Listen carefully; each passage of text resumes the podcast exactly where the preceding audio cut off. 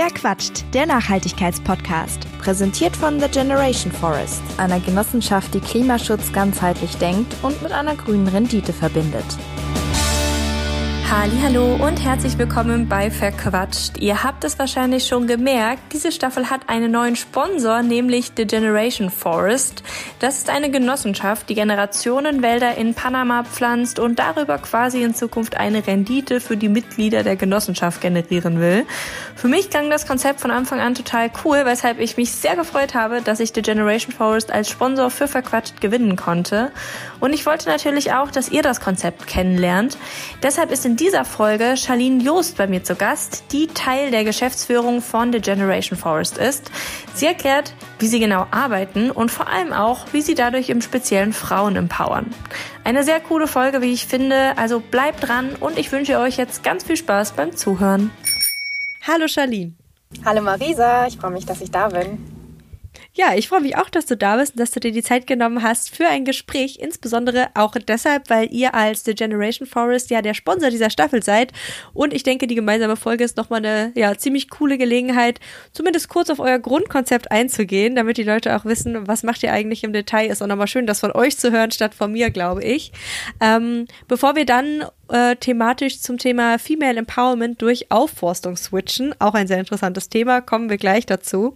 Aber erzähl doch erstmal, ähm, ihr seid eine Genossenschaft. Was heißt das in dem Feld, in dem ihr tätig seid? Genau, äh, wir sind eine Genossenschaft. Ähm, Genossenschaft klingt immer so ein bisschen altbacken, glaube ich. Man, man hat das irgendwie so relativ alt in Erinnerung. Aber wir haben dieses Konzept äh, neu auflegen leben lassen. Und zwar ähm, um hier Ökologie und Ökonomie miteinander zu verbinden und dauerhafte Wälder zu schaffen. Also wir äh, sind eine Genossenschaft, die versucht, den Regenwald zu rekreieren. Ähm, und das Ganze machen wir in Panama. Und ihr pflanzt dabei sogenannte Generationenwälder, auch ein Begriff, der für meine Begriffe, haha, ähm, ein bisschen erklärungsbedürftig ist. Was bedeutet das denn? Richtig. Ähm, Generationenwälder bestehen aus verschiedenen Generationen, wie der Name das auch, sagt. Ähm, man kennt das vielleicht noch aus dem Bio-Unterricht, diese verschiedenen Ebenen des Ökosystems. Ähm, das heißt, man hat größere, kleinere Bäume und ähm, ja, man hat eben nicht diese, diese Monokulturen oder so wie man, wie man es aus Deutschland von der Autobahn kennt, diese alle gleich großen Bäume, die ganz, ganz dünn sind, sondern was wir tun, ist, wir fangen mit einer Primärart an, mit einer Sekundärart. Ähm, und lassen den, den Wald dann auf ganz natürliche Art und Weise ähm, wieder rekreieren durch Vögel, Nager, aber auch durch Winde, wo Samen weitergetragen werden. Ähm, und wir beobachten die Bäume und sobald die sich gegenseitig Platz und Licht rauben, zu nah aneinander sind sozusagen, entnehmen wir einen und pflanzen an der gleichen Stelle wieder einen neuen. Und so entstehen eben diese verschiedenen Ebenen, die Generationen, die dauerhaft bestehen bleiben, weil wir immer nur einzeln entnehmen und dafür wieder was Neues schaffen. Und jetzt lass uns mal sozusagen die Generationenwälder mit der Genossenschaft zusammenbringen. Ähm, man kann ja sozusagen bei euch investieren, eben sozusagen in Holz, beziehungsweise in euren Generationenwald, indem man Teil der Genossenschaft wird. Wie funktioniert das? Richtig. Ähm, ich würde dafür nochmal so ein bisschen zurückrudern. Wir wollten nämlich ähm, den Knackpunkt, den Kern des Ganzen, was die Welt vernichtet sozusagen fertig machen, weil ähm, wir wir alle wissen, ähm, es wird so viel abgeholzt auf der Welt. Und warum wird so viel abgeholzt? Weil wir der Meinung sind, diese Flächen könnten für was Besseres zu gebrauchen sein, zum Beispiel Sojaanbau, Viehzucht etc. Ähm, gleichzeitig sind, sind Edelhölzer natürlich super wertvoll. Das heißt, in dem Moment, wo man einfach alles kahl schlägt, kann man die eben auch super gut noch verkaufen, verwerten, whatsoever. Ähm, und wir wollten eben versuchen oder machen es gerade aktiv, dass wir dem Wald einen dauerhaften Wert geben.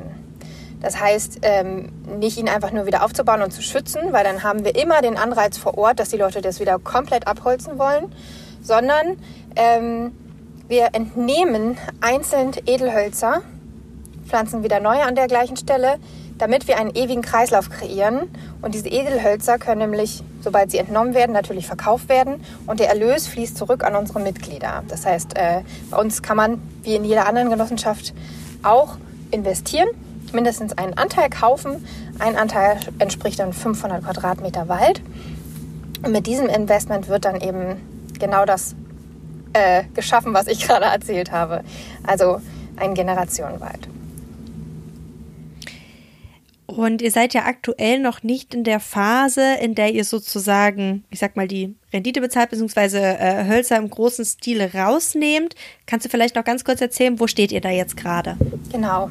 Also unsere Genossenschaft ist jetzt ähm, 2016 gegründet. Wir sind jetzt in 23, also sind wir jetzt sieben Jahre alt. Ähm, schon mal ganz gut. Wir forsten, wir haben tatsächlich das erste Land 2017 gekauft und zum ersten Mal aufgeforstet 2018. Ähm, und ähm, wir prognostizieren die erste Ausschüttung 2046, also in etwa 25 Jahren. Ähm, ja, das hat einfach damit zu tun, dass der Wald eben erstmal hochwachsen muss und wir nicht auf Naturbestände zurückgreifen, weil wir das eben nicht wollen, sondern wir wollen wirklich den Wald wieder aufbauen und das auf Brachenflächen. Fand ich jetzt gerade eben nochmal einen wichtigen Punkt, weil man ja erstmal ne, ähm, wie lange braucht ein Wald zum Wachsen? Das sind alles so Fragen, die dann natürlich irgendwie mit reinspielen und die man mitdenken muss, wenn man sozusagen ähm, ja eben auch in so ein lebendiges Material, würde ich es jetzt mal nennen, wie Holz äh, zum Beispiel investiert. Ihr sagt ja über euch selbst, dass ihr ein äh, Social Business seid. Was bedeutet das für euch?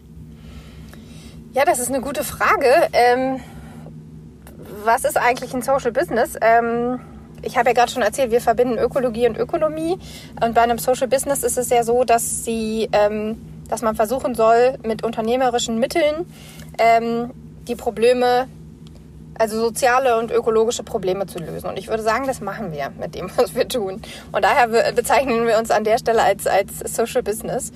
Ähm, vor Ort in Panama ist unsere Tochterfirma auch B Corp zertifiziert. Ähm, das ist ja ein Social Business Abzeichen. Ähm, ich würde, wenn man das jetzt quasi noch mal ein bisschen runterbricht, ähm, kommen wir vielleicht auch später noch mal zu, das weiß ich nicht genau, aber einfach noch mal ähm, darauf hinweisen, dass halt vor Ort ganz andere Situationen sind als hier. Also ähm, es gibt einen Mindestlohn von 15 Euro am Tag, ähm, 15 Dollar, Entschuldigung, und ja, also man hat eine totale Urbanisierung und ähm, dieses diese, diese Landflucht ähm, sorgt einfach dafür, dass, dass, dass Menschen gezwungen sind, gewisse Jobs zum Beispiel anzunehmen. Ähm, und wir bieten einfach eine Möglichkeit, quasi dieser Landflucht zu entgegnen und auf dem Land selber arbeiten zu können. Lass uns doch vielleicht gleich bei dem Thema bleiben. Das leitet ja auch so ein bisschen zum äh, eigentlichen Kern der Folge, nämlich dem äh, Female Empowerment über. Äh, Panama ist tatsächlich ein Land, mit dem ich persönlich jetzt relativ wenig Berührungspunkte in der Vergangenheit hatte. Ich war noch nie da. Ich äh, kenne niemanden von dort und äh, deshalb weiß ich auch nicht so viel über das Leben dort. Das heißt, ähm, erzähl doch mal, du warst ja auch selber schon mal vor Ort, hast du, hast du mir beim Vorgespräch erzählt. Ähm, wie kann ich mir das Leben vor Ort vorstellen? Ja, Panama äh, total spannend. Ähm, nebenan ist ja der, der Nachbar, der Ökotourismus-Nachbar Costa Rica, ähm, die eben in den 70er Jahren nicht alles abgeholzt haben, sondern unter Naturschutz gestellt haben und jetzt eben total grün sind. Ähm, drunter ist irgendwie mit, wo man irgendwie die kriminelle Blase noch sieht, glaube ich, Kolumbien. Ähm, also im Süden und Panama sitzt genau dazwischen und hat ja auch den Panama-Kanal, der halt für die Weltwirtschaft super, super wichtig ist und von den USA ja ähm, der, der USA gehört, sagen wir es mal so. Das heißt, Panama hat da gar nicht so viel von, außer dass sie regelmäßige Zahlungen von den USA bekommen ähm, dafür. Ähm, und sie versuchen es, glaube ich, den USA ein bisschen gleich zu machen. Also Panama City mit seinen Skyscrapern versucht dann, glaube ich, so ein bisschen an Amerika zu erinnern, aber im Endeffekt ist es total anders. Das Klima ist total tropisch.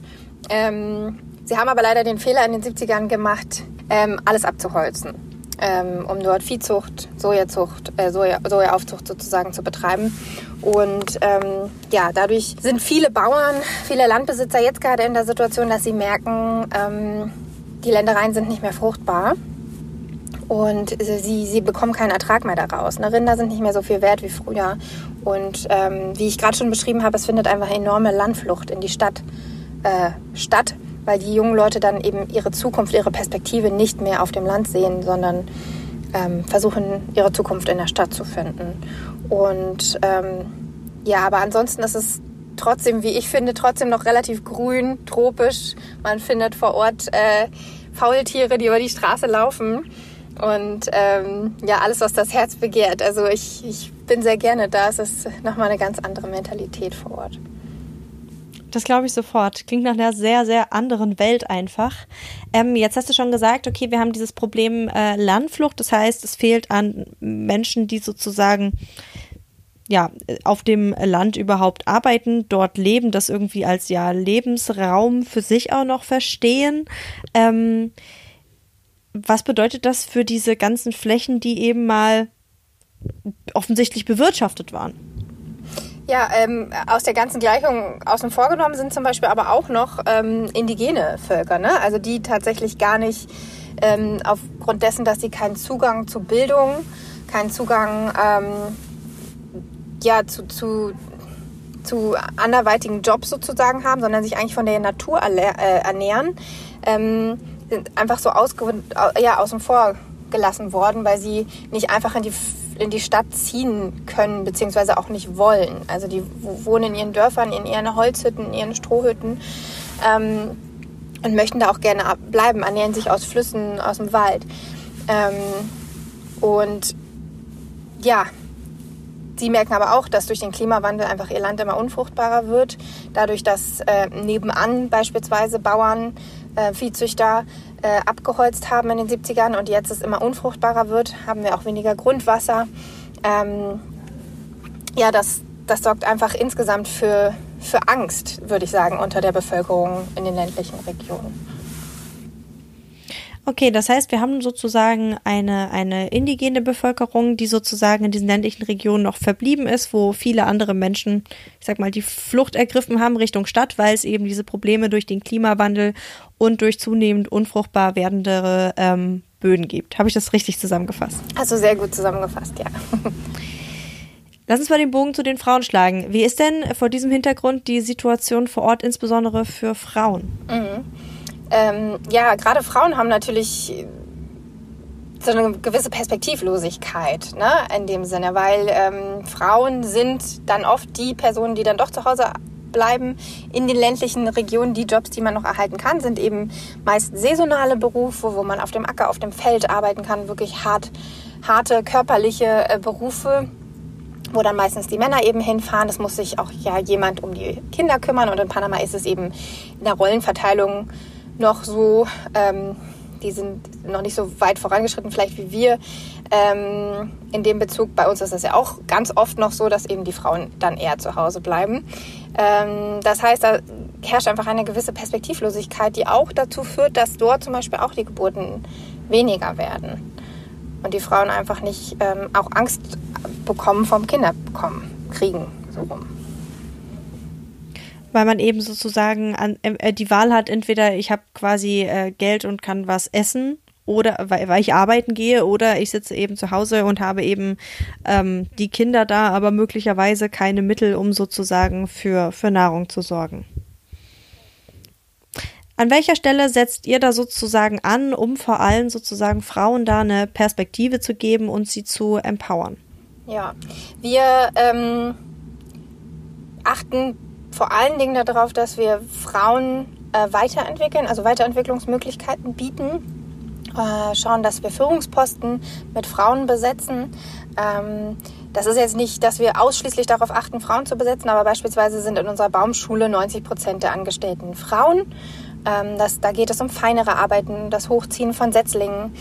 Ähm, und ja, aber auch in der Land, also in der Aufforstungsplanung beispielsweise haben wir Frauen mit im Büro sitzen, in der Buchhaltung etc. Ähm, also wir, wir achten sehr darauf, da ein, ein, gutes Gleichgewicht zu haben. In der Aufforstung selbst beispielsweise ist es äh, aber trotzdem so, dass wir da überwiegend Männer haben bei diesen sehr stark körperlichen Arbeiten, Löcher in den Boden schlagen und so weiter. Ähm, aber wir achten sehr darauf, dass, dass wir eben ja, den Zugang für die Frauen sozusagen gewährleisten zu diesem Beruf und eben auch ihre, die Möglichkeit, ihre Perspektiven, ihre Zukunft selbst gestalten zu können. Ne? Also wir haben viel, also wir haben wirklich Leute, die, die bei uns arbeiten möchten, weil sie sehen, dass wir eben, dass sie selber was, was gegen den Klimawandel tun können und damit sich selber wieder eine Perspektive schaffen. Ähm, und hinzu kommt einfach, dass, dass wir Zugang zur Krankenversicherung für die ganze Familie beispielsweise äh, liefern. Krankenversicherung und Sozialversicherung, was, glaube ich, auch nicht ganz, ganz typisch ist und einfach nochmal der gesamten Familie einfach hilft. Vielleicht ist ein wichtiger Punkt, an dem wir nochmal dranbleiben können. Inwiefern bietet ihr denn sozusagen da einen, ähm, ich sag mal, sicheren Arbeitsplatz, der eben auch ähm, ja dafür sorgt, dass Frauen dann eben sagen können, okay, ich bin wirklich so abgesichert, ich kann Familie gründen, ich kann aber auch parallel arbeiten, weil du gerade vorhin gesagt hast, okay, das ist halt ein Thema für die Menschen dort, dass sie das oft nicht miteinander vereinbaren können.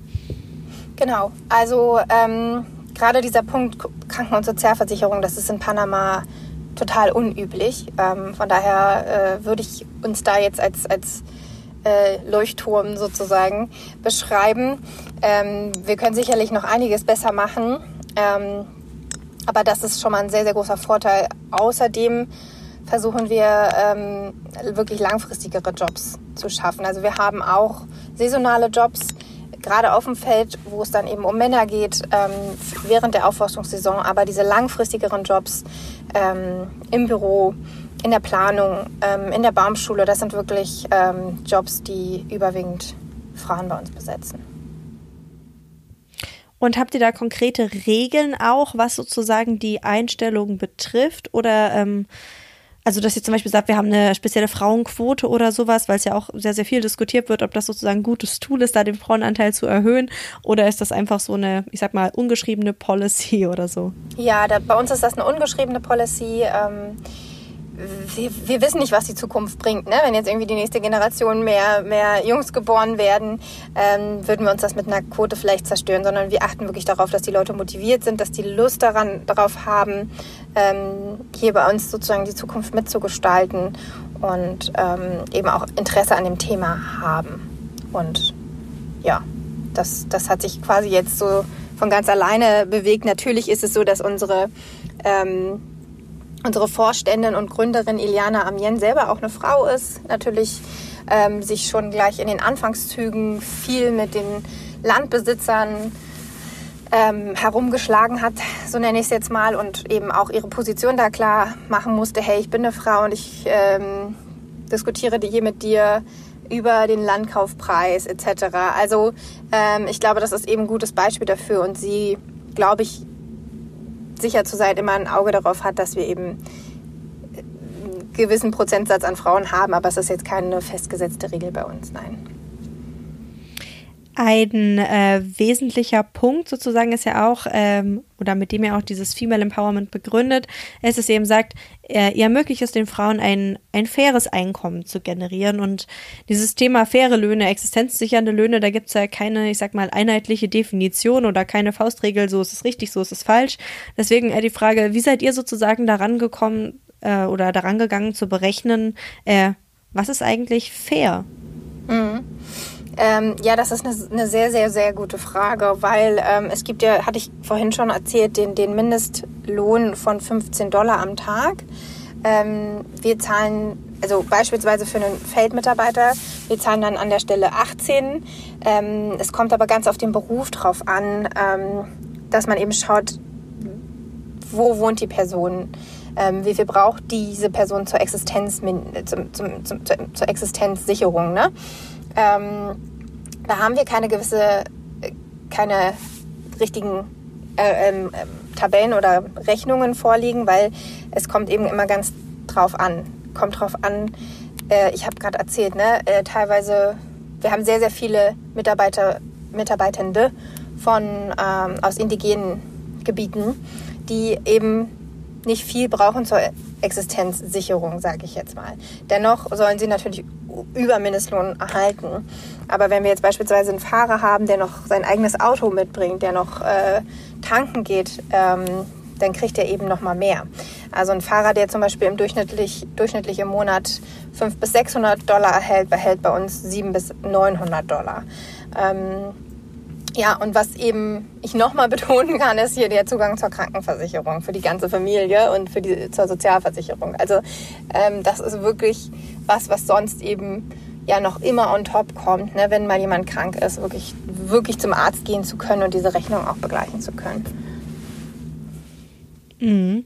Jetzt hast du gerade schon angedeutet, ähm, äh, mit ja, indigenen Communities zusammenzuarbeiten, ist da auch irgendwie äh, spannend in dem Kontext, sage ich jetzt mal, oder mitunter auch was anderes. Wie funktioniert da eure Zusammenarbeit? Äh, wie, wie würdest du das äh, beschreiben? Ist das, wurdet ihr da von Anfang an zum Beispiel mit offenen Armen empfangen oder war das erstmal so, ah, mal gucken, was die hier so vorhaben? Wie lief das?